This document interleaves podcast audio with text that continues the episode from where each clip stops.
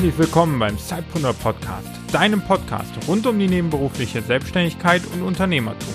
Dein Host für die heutige Episode ist Peter Georg Lutsch. Und nun viel Spaß und viele neue Impulse.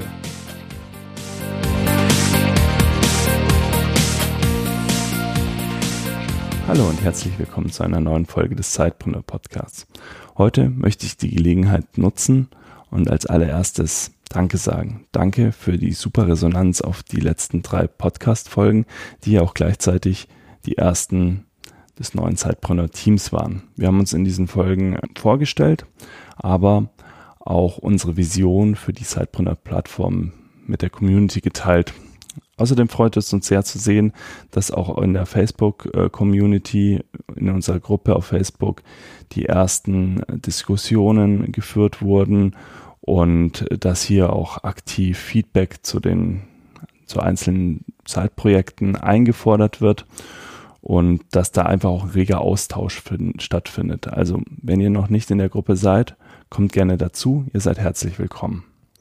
Heute bin ich das erste Mal mit einer Solo-Folge hier im Podcast und ich habe das Thema Geschäftsideenfindung heute mitgebracht, weil es ist ja nicht immer ganz leicht, wenn man ein eigenes Business starten möchte, dass man aus den vielfältigen Möglichkeiten, die es heutzutage gibt, auch die Idee findet, die ideal zu einem passt. Und deshalb habe ich euch heute drei Fragen mitgebracht, die euch dabei helfen können, genau das herauszufinden. Die erste Frage ist, was sind deine Stärken? Diese Stärken können zum Beispiel deine spezifischen Fähigkeiten sein, deine Ausbildung oder auch deine berufliche Erfahrung. Und der große Vorteil, den diese Frage beantwortet, ist, dass du ausgehend von diesem Ideenfindungsansatz relativ kostengünstig starten kannst, weil du ja schon dein konkretes Expertenwissen in das Business einbringst. Ähm, so ein typisches ähm, Geschäftsmodell, was darauf basieren würde, wäre zum Beispiel ein Beratungsbusiness. Die nächste Frage, mit der du dich an das Thema annähern könntest, wäre, was ist deine Passion oder was sind deine Hobbys? Hier fokussierst du dich auf deine persönlichen Interessen. Mir hilft es zum Beispiel immer zu überlegen, was hat mir denn eigentlich schon immer Spaß gemacht, also zum Beispiel seit ich Kind war, weil das sind so die, wenn die Interessen fortlaufend waren, sind das sehr starke Interessen, die einen auch ähm, sehr motivieren können, das Projekt voranzutreiben weil die Motivation, die dann hinter so einem Projekt äh, steckt, sind intrinsisch ähm, gesteuert und wenn du dann mal einer Durststrecke begegnest als Unternehmer, die ja eigentlich jeder Unternehmer mal hat, kannst du viel länger durchhalten und diese Durststrecken auch überbrücken.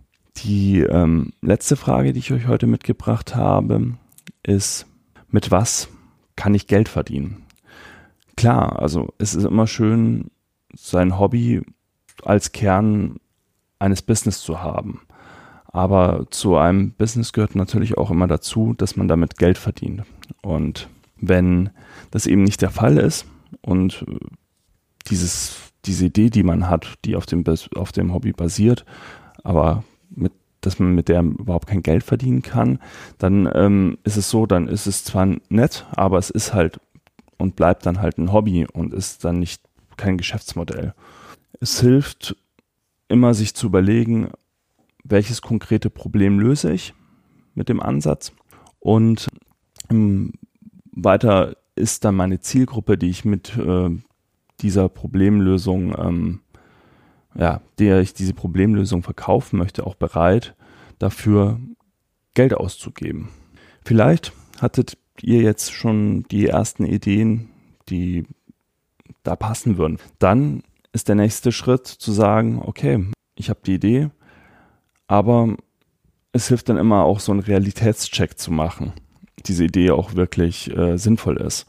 Und da möchte ich euch ähm, das Buch des Vier-Stunden-Startup ähm, von Felix Plötz ans Herz legen.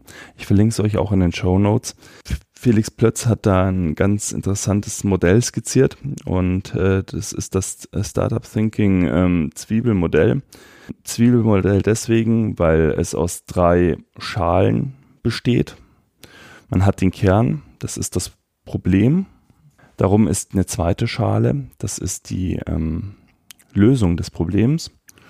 Und die dritte Schale ist dann ähm, das tragfähige unternehmerische Konzept. Felix Plötz geht dann hier und sagt, jeder Schritt, also jede Schale sozusagen, muss so einem Realitätscheck unterzogen werden. Im Kern steht das Problem und da ist, muss man sich immer überlegen, ist es ein relevantes Problem oder wäre es einfach nur nice to have, ähm, irgendwas zu lösen, was aber gar nicht wirklich relevant ist, weil es nicht viele Leute stört oder weil es sehr, ja, spezifisch zum Beispiel auf die eigene Person ähm, konzentriert ist, dieses Problem. Wenn man sagt, okay, das ist wirklich ein Pro Problem, was viele Menschen betreffen könnte, dann äh, geht man her und sagt, okay, ich habe einen Lösungsansatz für dieses Problem. Und da ist es wichtig, dass es nicht äh, einfach nur eine weitere Lösung für, ein, für dieses Problem ist. Also es gibt zum Beispiel schon äh, Lösungsansätze für dieses Problem und die Lösung, die ich jetzt bieten würde, wäre jetzt keine, die einen größeren Mehrwert bietet. Ähm, es wäre einfach nur eine andere Herangehensweise zum Beispiel. Dann muss man sich wirklich überlegen, ist es sinnvoll, da ja einen weiteren Lösungsansatz zu bringen oder habe ich ja wirklich eine Lösung, die ähm, ja darüber hinaus einen wirklichen Mehrwert bietet und ähm, dieses Problem schneller, effektiver ähm, äh, löst zum Beispiel. Wenn man diese zwei Punkte sozusagen dem Realitätscheck ähm, unterzogen hat und ähm, der positiv ausgefallen ist, dann hat man zu guter Letzt sich noch zu überlegen, gibt es ein tragfähiges unternehmerisches Konzept, mit dem ich diesen Lösungsansatz verkaufen kann.